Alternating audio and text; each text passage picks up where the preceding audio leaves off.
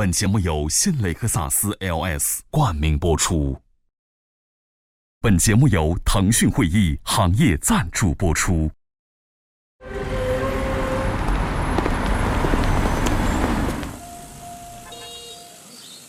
他人在那里边是吗？在三楼。啊，好。哈利波特。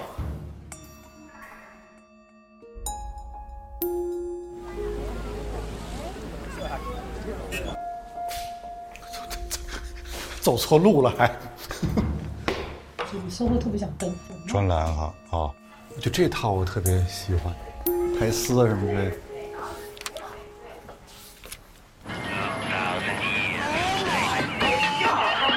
是什么体验？呃，这两本呢，我在七月份之前应该就可以写完，呃，这样的就就行。嗯，呃，国国术馆和电影随笔放到放到最后。在说事情，听声音特别。好，看看看看你计划，一会儿再聊。哎，一会儿再聊啊。哎，浩峰，哎，哦哇，啊，好神奇啊，这地方。是是哎呦，是。真的挺有感觉，我们从来没进来过。哦，对对。哎呀，呃，那一批苏联留留下来的老建筑嘛。啊，你坐这儿吧。这感觉很好啊，就像一个像一个博物学家的房子。这喜欢植物嘛，哪哪都是花儿嘛。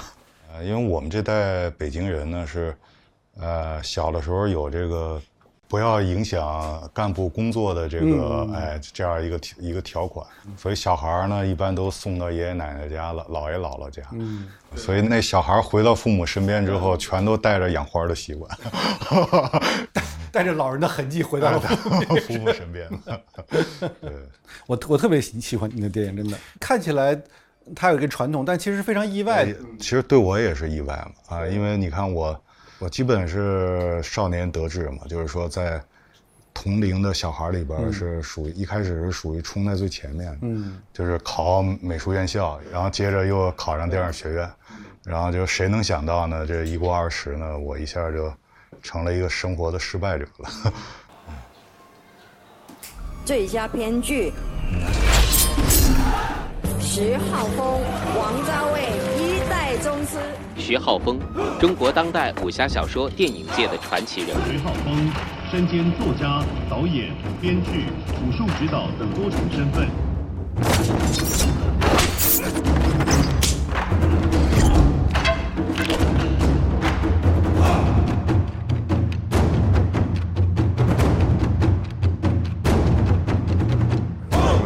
同时是和唐朝人、宋朝人、汉朝人共处一室。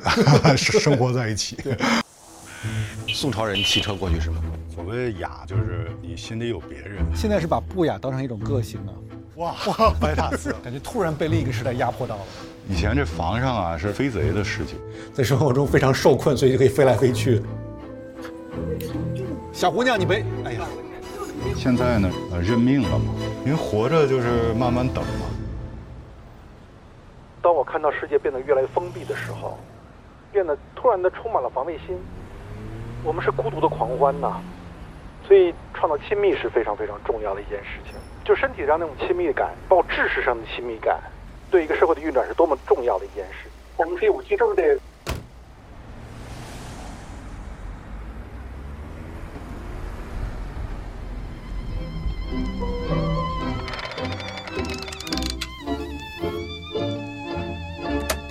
中断，也许意味着新的开端。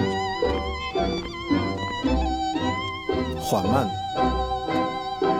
未尝不是另一种速度。隔阂，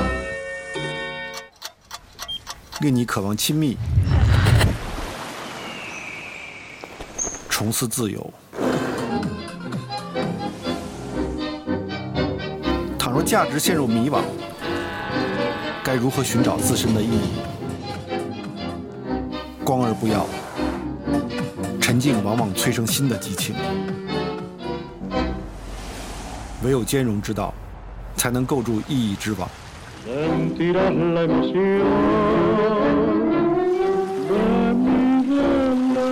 大胆想象，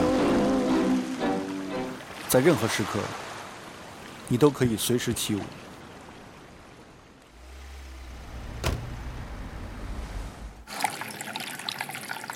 武术啊，练是从左手练的。就比方说一个最简单的，就是我要让这只手起来，我先让这手这垂着，嗯啊，然后我让它起来了。你看怎么起来？这样子起来了。你如果用这个体育的事后去分析它，嗯啊，你说哦，那这个这是很合理的一种运动的方式，整个这个半拉身子，啪一扭动，把这只手给甩起来了。这是事后的分析，啊，但是你练武，啊，你说我这只手起来，我是通过一个合理的运动方式作为一扭，然后这样子起来的。你要这么练，那就，那就那就起点就不对。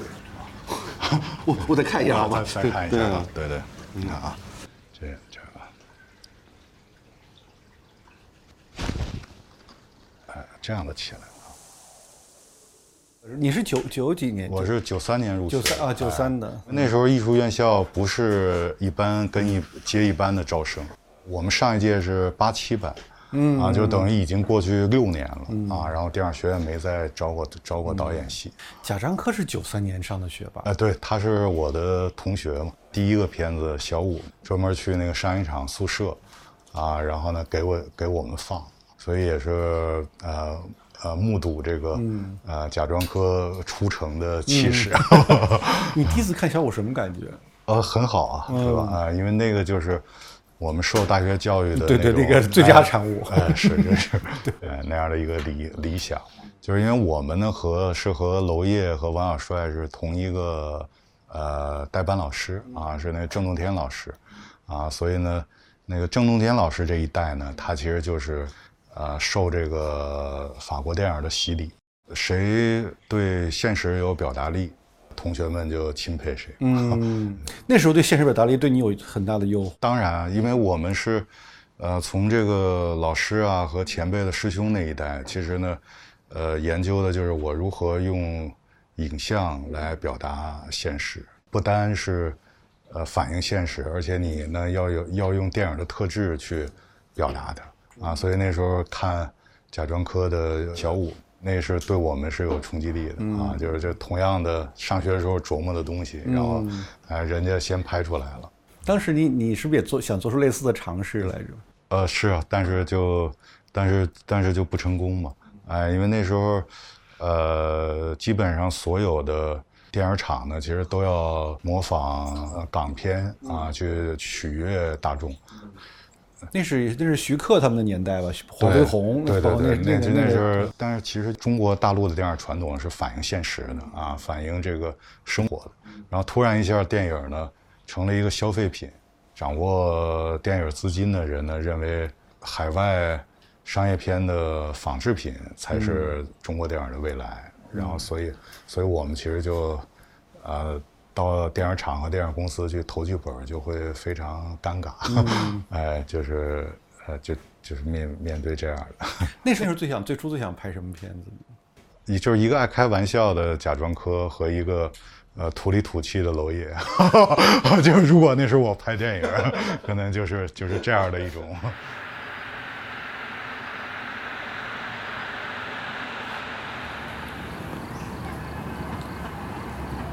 年轻的时候因为练武术，所以待在公园里比较多啊。你看玉渊潭公园，当时也是练武人的一个大窝子。哎，哇，张毅，哇，真好，我也来了。所以你们三个小一块长大的？对，中学的时候。那时候我们我们三个人，十二三岁。那时候他初中什么样子呀？风度翩翩的啊，是吗？所以您看那张照片就能知道。是吧？哇。你这上海滩呢？你这个，这文艺青年典典范，那个文艺青年。我一直以为他将来会成为一个画家，因为他那时候特别爱画画。没想到他后来当导演。他当时武功怎么样啊？你们仨互相比划的时候。我的武功不行。不，他嘴很厉害。他不用跟我打，他用嘴就能把我赢了。对，小时候很有野趣哈，现在都没有一点野趣都没有了。树可能都是后来移过来。嗯，呃。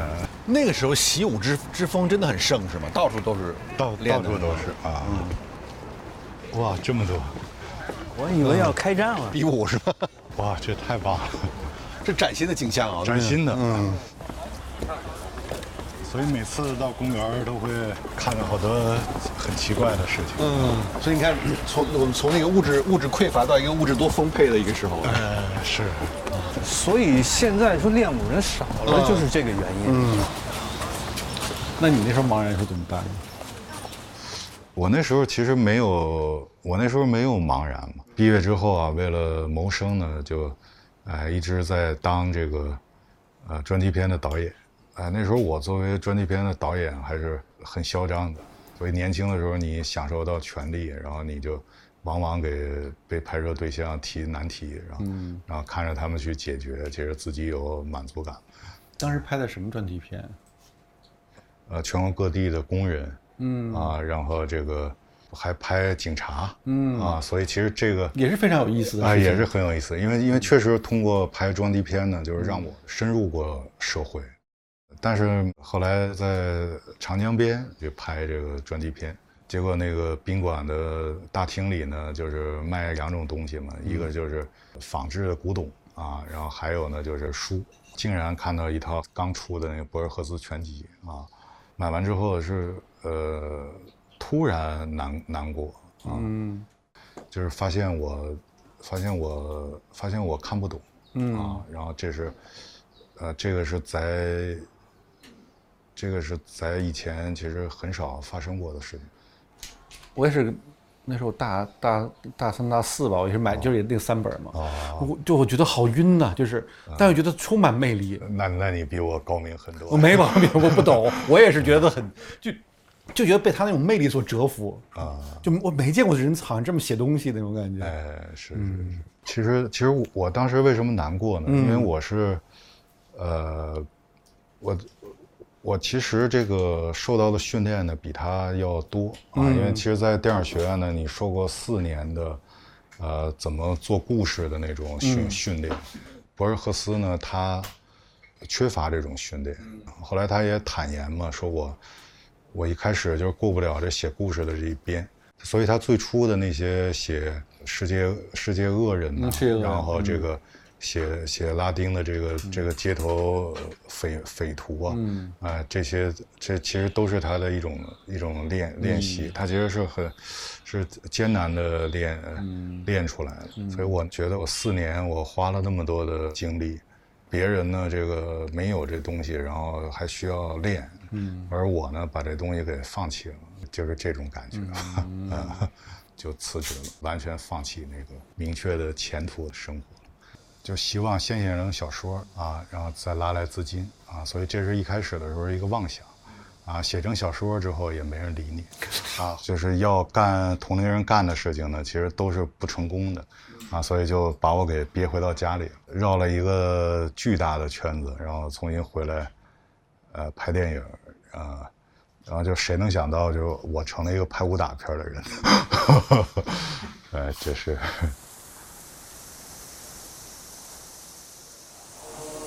我是第一高手，不用技巧，功夫。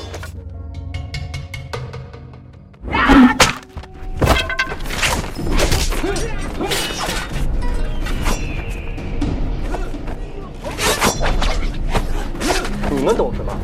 中途武功不是街头打架。南方人不可信。你看这感觉，哎，哇，太棒了！这个。哦，这个这个太好了，这个这种木质的东西啊，还还留着特别好。所以这就是以前胡同里的人对木头的这个感觉。嗯。就是我们其实觉得觉得油漆不好看，一个老老木头啊，它自然的失去水分，然后嗯出现了这种色儿，啊嗯，这是最好看的颜色。是啊，啊，所以这种这种木质的灰哦，色，所以他们是特意不用油漆的，哎，不用油漆，它是用一个特殊的那种燃料，而且这种燃料呢，就是时间越久，这个不同的颜色之间，它的那个协调关系更好。啊，就是说你我这个宅子刚装修好了，所有色儿都是跳的，嗯，哎，觉得，哎，我就我就可能请我做生意的朋友来了。我如果说要请志远的话，那我三年以后再请你来，当我这个院子色彩和谐以后。所以等于是对时间的信任。哎，对对对对。因为活着就是慢慢等嘛，然后你这你要等，你能等出一些很好的东西来。对，包括那时候写完文章也是，先放两个礼拜，你就不需要思考，然后这时候你就能看到说，哦，这块儿锋芒太露了啊，我改改啊，自自己在一秒钟你就能知道。你如果是勤学苦练的去去去改，那就费劲了。这是时间是。美好，我们坐坐会儿吧，坐会儿啊。哎，你，我看见你，你比如你二老爷从，比如从这门进来，他是你说的是非常轻的，是吗？他不会是很轻的啊，他就是等于是，呃，因为那时候老北京进院子，你家里有人，啊，他呢就是一一定得先吆喝一声啊，就等于你没见到他，然后但是他声音到。你你在屋里，你肯定能听见，但是呢，他又不刺耳。哎，我又来了，哎，就就有这么一声，你就知知道他来了啊。练武的，在他身上那种痕迹，他的姿态、表情，就是他在日常生活中会很显著吗？还是其实不是看不太出来？必须要看出来。嗯。啊，就是因为那时候练武的人呢，都是都是要有做做派，然后包括而且一练武之后呢。人的那个上上眼皮，它就收缩的很紧。年轻人的特点，这个是说明你你的那个精力啊非常好，六七十岁，然后他的那个上眼皮还能保持在十六七岁小伙子那样，而且呢眼睛要亮，然后尤其是练武术的，因为那个时候呢练武术的人呢他要承担这个，呃街面上有事儿他得管。啊，所以他一个练武术的人走在街上。然后，比方说街头打架了，然后这时候，这时候说我我找谁来处理这事儿啊？然后一看一个人走过来，像是练武术的，别人就会找他了啊，说哦这哎哎等等哎先生您您是您是会的吗？啊他说啊啊啊就点头了哦那那那哎哎诸诸位诸位啊那个请请这先生评评理啊这样就是你你得你得有相，这样别人好找你帮忙。包括做那个口述这一段，恰好也是人生，就是怎么说找不到方向，有点是吧？那种找不到混沌，是对是。对我还挺好奇，如果不是碰到你二老爷，自己怎么怎么度过那那那段？一那那那时候又是一个三十三十三十岁左右，三十岁左右，对，就正好又是一个人生那么一个节点，是是，他会是什么样的感觉？哎，因为在以前的这个大家族里边呢，就是这个。呃，颓废子弟，哎，就等于每一代，然后这个男性都有，都有不愿意在外边干事儿，然后退回到家里，然后一待待一辈子，或者呢是有才能啊，但是呢这个时运不佳。其实我当时呢是个颓废子弟，然后在家也闲待了好几年，然后我二老爷也是颓废子弟，所以两个颓废子弟碰在一起，他会劝慰你吗？他不会，就是上一代人，他不会问你具体的事儿，啊，你说你这事儿啊，他他完完全没有兴趣，而且他觉得，就算你一五一十告诉我，我也不愿意听。这跟西方的心理医生恰成鲜明的对比，鲜明的是吧？对，因为我那时候没有朋友嘛，因为咱们这代人朋友聊天不就是相互说事儿嘛，然后我也遇到什么，我想跟他说事儿，然后都都我说两句，他就被，啊。你容易发生这样的事，然后然后就就就不让我说了，就没有那种交交流，是吧？嗯。后来我也总结，哎，他其实也是老代老代人一个，就是他他觉得虽然是血统的至亲吧，嗯，但是他觉得你这种这种真切的生命体验的这种事儿，然后告诉我，听着呢，其实不好意思，嗯，哎，但是他愿意把他的事儿告诉你，就是。你严格来说，他说好多话，有些我到现在我也，比如呢，啊，后来有一次跟他聊天，他就突然跟我说说，我是贵人，啊，然后哎，这个我就就是听的时候你会觉得啊，哎，就是很很很震撼，但是其实你你搞不清楚他当时是怎么想的啊。他其实年少的时候当大少爷的时候沾了点光啊，但是一辈子其实很很颠沛流离。他和这个贵字呢也没也没沾上边啊，我是贵人。嗯嗯，这个就是自我的那个呃生命感觉和具体出现的事儿，呃，就是它不见得是个对应的关系，对吧？于是有一些矛盾，我我就我发现我能化解了，啊，就是你你其实写哪个年代的事儿，你拍哪个时代的电影，其实都是表现现在。嗯，哎，因为因为这个电影它是心灵的一个反应嘛，而我我是一个现代人，哎，我我可能用一个寓言的方式，用一个反衬的方式去，所以艺术就是，呃，怎么能产生艺艺术呢？就是不能直言，啊的时候，这时候就产生艺术。而且你一旦你不直言，你的概括力和你的表达这个事情的力度，它不会减弱啊，它反而会更加升高嘛。对，你看你二老爷可能讲话，包括他那种方式，就是一种非常婉转的直言，啊，很很直接，但他又是对，哎，对对对对，因为有好多事儿直接跟直接。直接告诉我，那承受不住的。嗯，就他看起来好像似乎又反逻辑，但他有他又他又其实有很内在的逻辑性。呃，就是他们这种练武术的人啊，呃，就是必须得一个是超越生活常识，他是一个超越常识的人生。因为如果你按照生活常识走，你的生活习惯足以让你在比武的时候被人活活打死，出现各种反应不过来的情况。所以，他其实一个习武的修炼，就是，就是我怎么在这个生活里边然后呢，啊，超越常识。其实做做艺术，它其实也要突破这个，哎，必须突破这个，哎，你如果陷入到这里边其实就创造不了了。因为这艺术的本质呢，就是，啊，或者说一个艺术家的价值呢，就是给世人提供一个，我我能不能不这样活，提供这个另外一种生活的可能嘛。嗯，真是这样的。嗯，你拍新电影顺利吗？所以这就是我的我的道嘛。嗯，呃，就是你既然决定拍电影了，你就不可能就是一贫如洗的湖湖面啊，因为电影的性质它是个呃大江大河啊，就是它一定有波澜的。嗯，这个波浪里面让你最不喜欢的波浪是什么？嗯。我我就是以前可能有，因为现在呢是等于，呃，认命了嘛。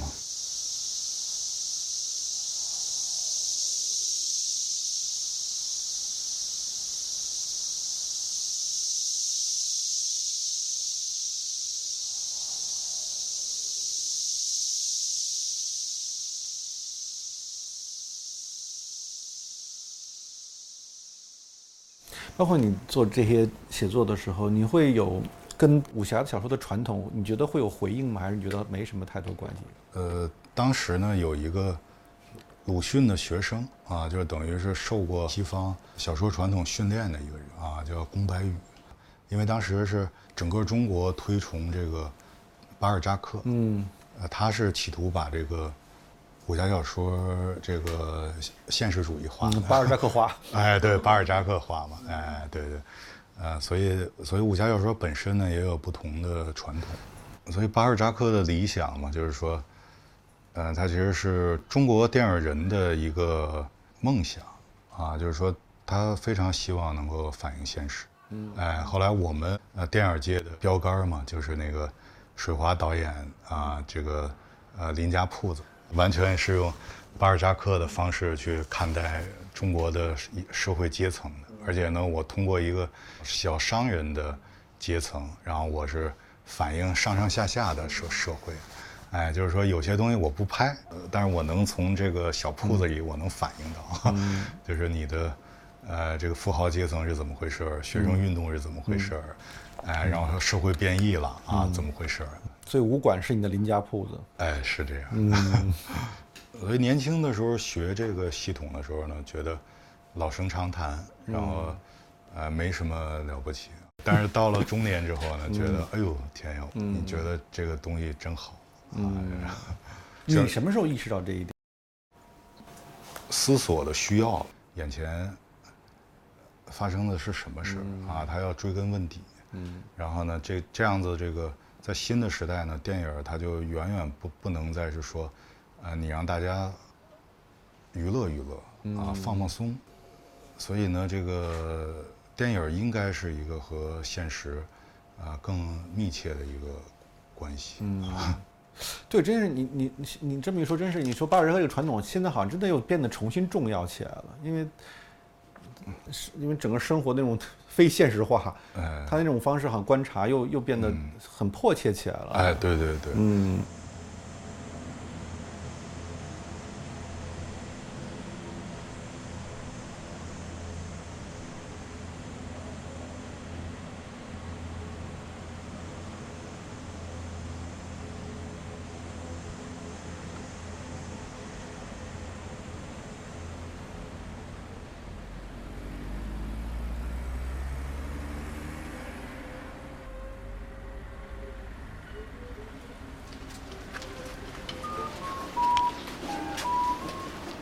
特喜欢胡同里看他们晾晾衣服，我觉得特别有意思。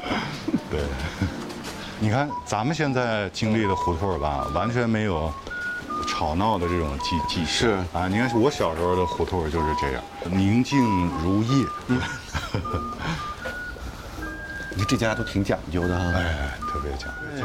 这个就太像我小时候，对，小时候，哎，全全是这样。院子里边摆满面子都是，我还记得鸡蛋壳，鸡蛋壳养花，鸡蛋壳养花。呃，夏天的时候，好多小孩在那儿练那个自行车。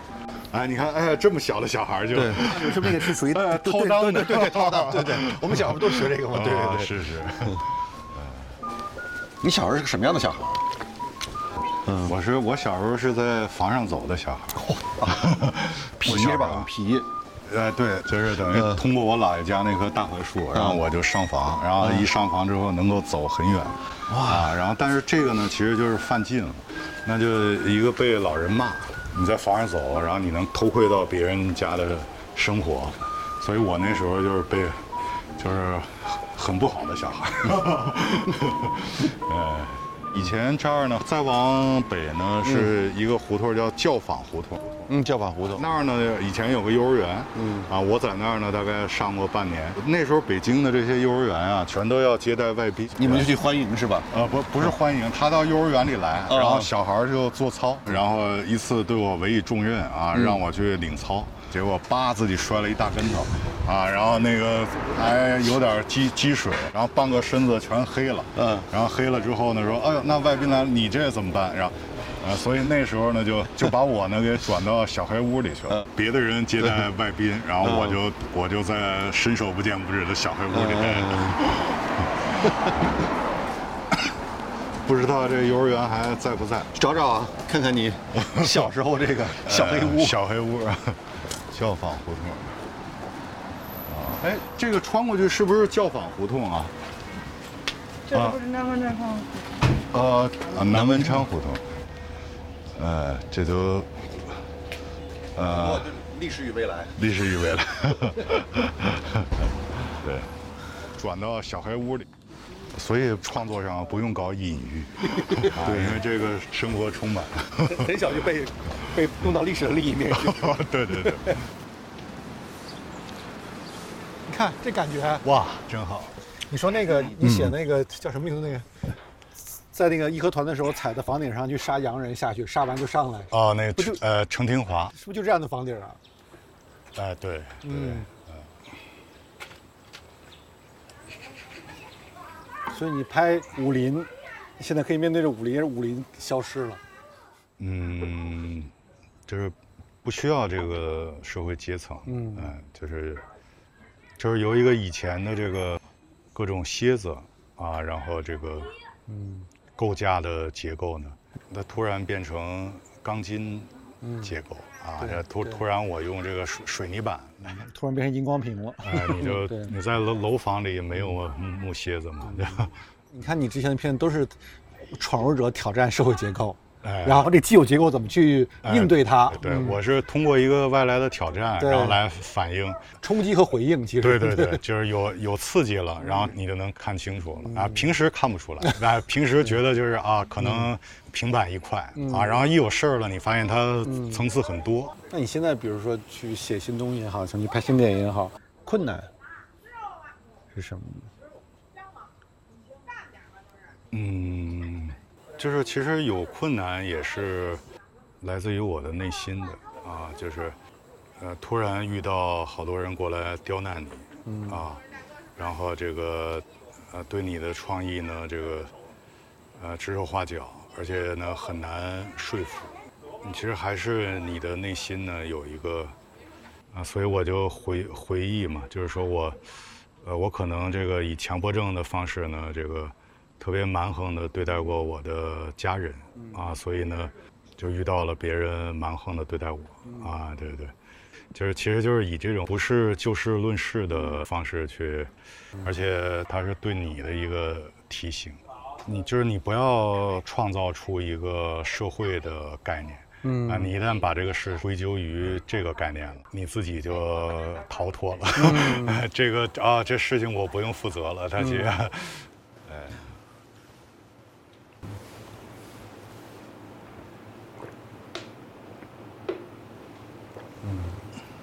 孔子时代，孔子说：“我到了七十岁，啊，我这从心所欲而不逾逾矩。哎，你首先你是自由的，啊，但是呢，你又不陷入那个伤人伤己的游戏里，啊，因为其实人就只要你呢是觉得这个东西好，这个东西不好，或者说，啊，这件事儿是由那件事儿发展过来的，就只要你有这两个思维呢，你就。”你的人生呢，就一定是一个伤人伤己的人生。就是每一个孩子都像上帝一样给世界万物定义。小孩儿觉得有手有脚这件事儿就足以让我高兴了，他也不拿因果关系看这件事儿。什么时候意识到这一点的？很晚以后的。我二姥爷，他对别的都很放松，但是他绝对呢忠于自己的师傅啊。因为我们呢是在武术杂志上边。开始登文章，所以才才了了解武术界的一个信息，啊，然后以前其实都是隔绝好多年，然后突然发现就是有人诋毁他的师傅，突然这个人就较真儿了，然后就啊变得愤怒，告诉我说你。做好打的准备啊！哎呦天哪！我这我说你也没认真教过我，然后我也 放弃这么多年。你这看条新闻，你这让我我能打过谁？是吧？老爷子是八十多了吧？已经九九九十出头了，然后，嗯，后来，哎呦，我这天哪，我这，嗯，然后我，当然我也得知道那个门派是怎么回事儿，啊，所以那时候就到了玉渊潭，然后正好看到。挂着有交拳的条幅，嗯，然后正好是那个门派。啊。啊，然后我说啊，那我去摸摸底吧，嗯，然后一问呢还很便宜，说五十块钱就可以学，嗯，然后五十块钱学多久？然后他说啊一个月可以，然后我要看得上你呢，一年也可以。呃，谁能知道这个公园里办班的人，恰恰是那个门派的最能打的一支？啊，而且他呢还还跟我有缘分。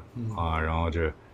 啊，就除了在公园里教之外呢，然后到他家去。有一天突然就沏上茶了，哎，我来给你讲讲我们这个门派的谁是好人坏人。我说，哎呦天，这个这再这么学下去，对不起人家了。哎，然后当时都要问你叫什么名字嘛。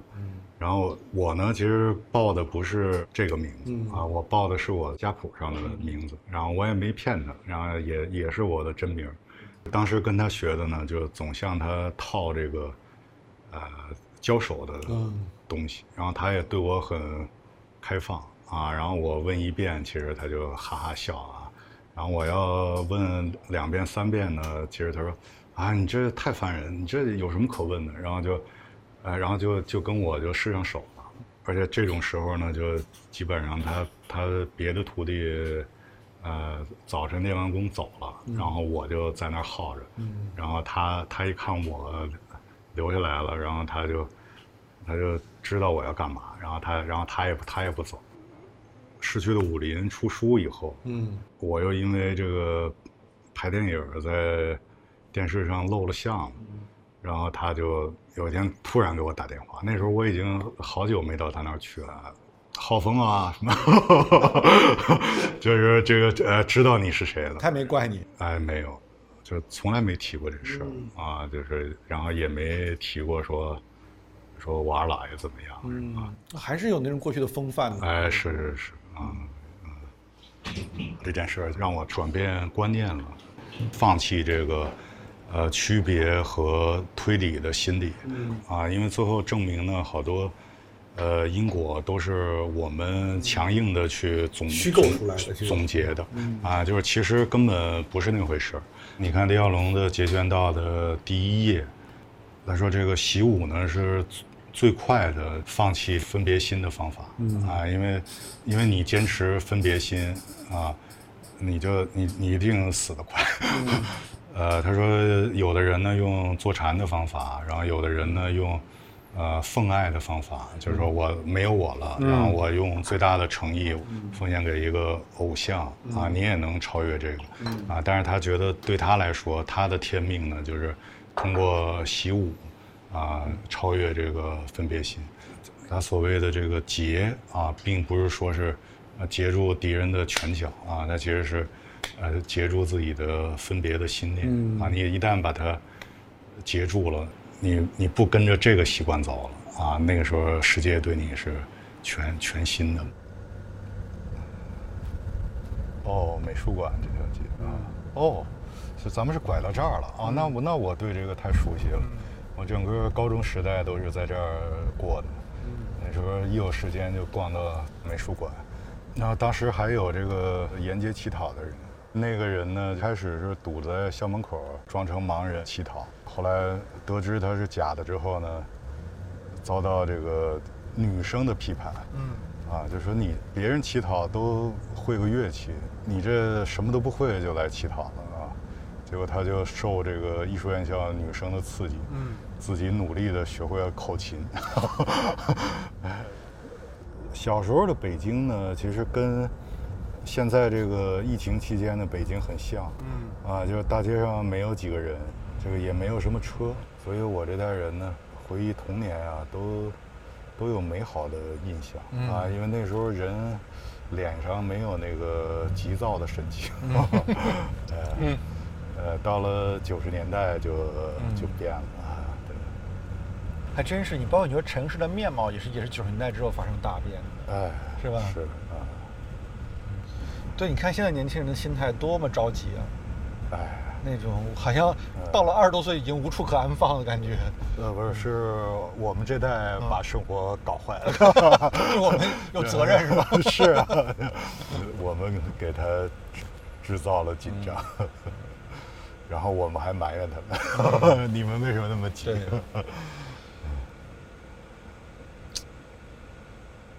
嗯，在你心中，嗯，李小龙到底是什么样的一个人？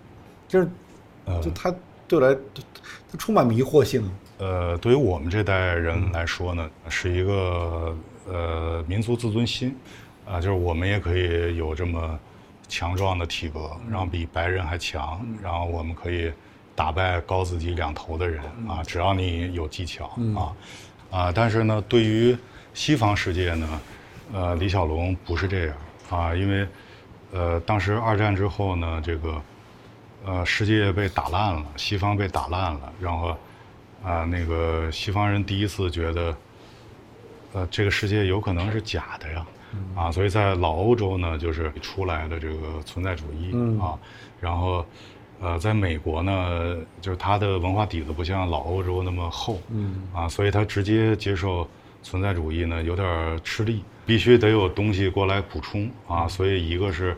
呃，这个禅宗，嗯。还有一个就是日那个印度哲人吧，就是克里希那穆提，嗯。他告诉这个白人啊，说说你呢，这个通过改变你一个人的内心，然后你就可以改变这个世界，啊，然后白人听众呢纷纷站起来反对，嗯。啊，说这个世界这么糟糕，我们应该行动，嗯。然后你一个人在这儿待着，你去静心，这个太不负责任，太异想天开了。我否认这样的教导。这个这个都有都有当年的录像啊。然后克里希那穆提呢就说，啊，他说呃有一个事情，呃，你想一想，就是这个全世界有各种不同阶层的人啊，还有各种不同的人种，有各种不同的地区和文化，但是各种不同的人呢，他的痛苦大致一样，嗯，他有一样的痛苦，啊，这就说明呢，这个你和众生有一个奇妙的网络在连接着，嗯请相信我，就是你一个人在你此刻的这个想法，然后这个全世界都会知道。那你说呢？比如说刚才那个还是那个问题啊，那些美国年轻人指责他说整个社会乱成这个样子，然后你这种方式是无效的。你说那些习武之人，比如你说，嗯，赶在民国的时候，赶在，嗯，大部分时代都是他们自己无法控制的。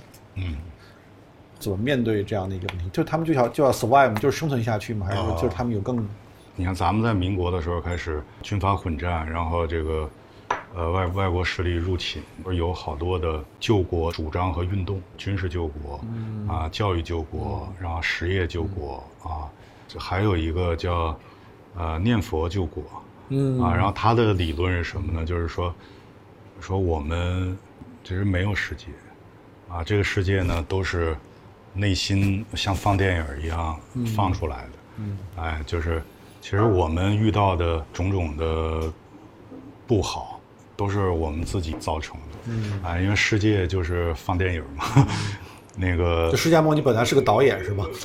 是啊。所以呢，这个持这个观点呢，其实当时就是佛教界的领领袖啊，就是印光老和尚。你以这个外部去改变外部呢，是徒劳的。你只有呢从心里去改。无独有偶，儒家的代表人物就是马一浮。嗯，马一浮。哎，马一孚也是，他就是说这个，说现在呢之所以有外儒，是因为我们内在的精神亏空了，所以他就提出了六艺嘛，啊，就是说你光念四书五经是不够的，哎，你得通过礼仪、驾马车、射箭来训练你的修养，然后来来这个让你的内在充沛了，啊，都是这样。你相信这个吗？呃，因为因为它是这是我提供给你啊，嗯哎，我相信不相信呢？呃，其实对我不重要，嗯因为我也是你幻想出来的。其实他们说的都一样嘛，他们和当年李小龙在在美国听到的是一样的啊。重不重要是另一回事，我就问你信不信呢？我说了这么半天啊，嗯这个对你总有一点改变吧？嗯，不知道，因为就这部分当然，呃，他他是似乎有道理的，就是呃。我就我比较矛盾嘛，就是啊。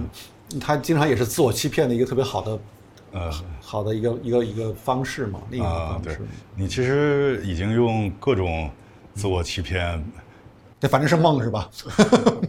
呃，你也可以试试这种自我欺骗的。对我可能就对这个有严重的怀疑，就是不知道，可能是是我也是我的教育的一部分吧。就教育给我带来这种幻觉，我觉得不可能，因为他就他会掉到一种，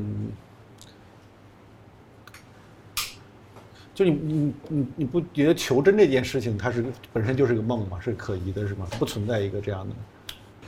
呃，因为他的希腊哲学那个说法呢，嗯就是你你你用推理和区别的方法呢，你推推推推到自己无路可走了，嗯嗯但是那就说明你你的那个呃逻辑思维还没到极致，就是你到了推理的尽头之后，嗯你就茫然了，嗯。你你就好像一个像一个习武人一样，你觉得哦，我必须放弃这个方法了，嗯。啊，否则我我保护不了自己，嗯。然后这就是进入神神思，嗯。神思就是超越推理，但是你是用了一个呃呃费劲的方法，啊嗯，，就是说，就是 说，通过就是说非常费劲的求真这个阶段之后，呃，得到可能也是个幻影的结论，呃对。和上不通过这个求真的阶段，就是呃直接好像呃我就知道这是个幻影的阶段，他们之间有，就对我来说是还是不一样的，哦就是可能我在我的思维方式里面，哎是是是，但是这儿等于有一个前提，就是说你对这个如梦如幻这个你有认识，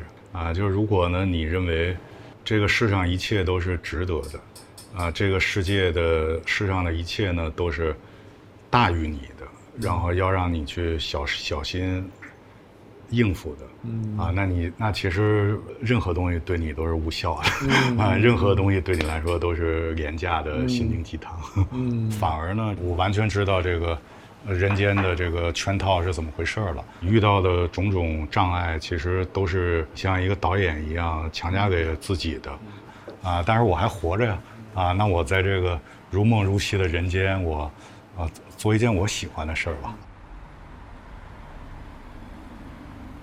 这个可能没有一个大家共有的客观世界，嗯。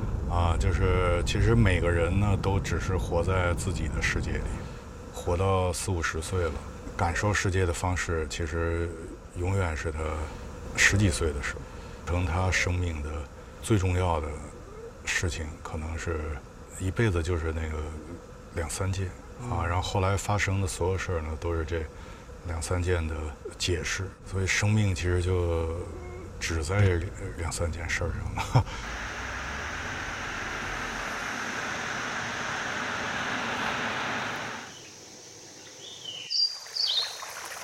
你说可乐加啤酒，前天我在听一歌特好玩，人家是那个可乐加郎酒，Andrew Sister。哦，真好。八十年代末，我们上学的时候，哎，酒量不佳的人，哎，那时候高中生啊、大学生都是这么喝啤酒。我们得得敬酒吧，互相敬酒啊。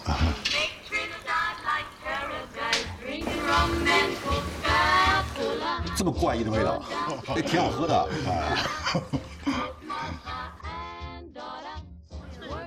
张老师，你教我两招。对，没问题。学一招也行。八卦是怎么回事？你说。内内侧的脚是直着往外冲出去，对，先不要落下，先不要那么。完了，我这我这我这已经歪了，我这已经。稍微停顿一下，哎，不能跟。这跟我学探戈差不多，我感觉。对对对对，汤尼这是汤尼，腰是你腰是，但是但是。我这我这。咱们学的时候，张毅还对咱俩藏藏着。对。哎，脚尖儿不能。嗯。这有点像教网胡同了。但你要说就是大概这条胡同。哦，这条胡同太好了，太好了，这就像。你看我小时候，我们那个幼儿园老师还带着我们那个小孩儿，就是说这条胡同的这个树啊。全是龙形，嗯，你们将来都成为国家栋梁，就报效国家，所以真是我们小时候受的教教育，所以一堆小孩就看，哇，这个 这这为了对得起这些树，我们得 好好学习。所以这代这种家国情怀还是很重的。哎，是是是啊。那幼儿园是不是没了呀？幼儿园啊，我这个如果。修炼成功了，活到一百一十岁，两年拍一部电影，还有三十部嘛。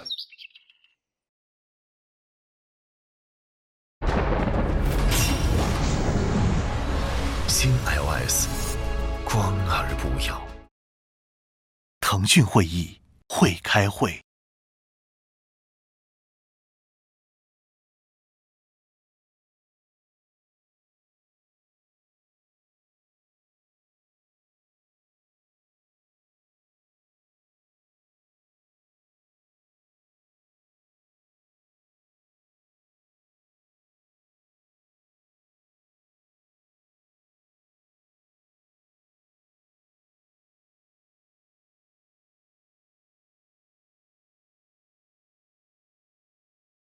就是以前老北京人还有什么特点呢？